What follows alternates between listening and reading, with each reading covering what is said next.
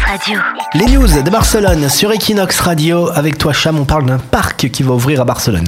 Le nouveau parc de près de 10 hectares. Les travaux du parc de Glorias commenceront dans un an. Il occupera un espace exact de 9 hectares et demi. Il s'agira d'un poumon vert pour le quartier, mais aussi d'un parc de proximité avec des jeux pour enfants et deux zones spécialement dédiées aux chiens. Le nouvel espace vert accueillera aussi des parcours de santé, des terrains pour le basket, le roller et la danse, un petit plan d'eau, des terrains de pétanque et une rambla pour se promener.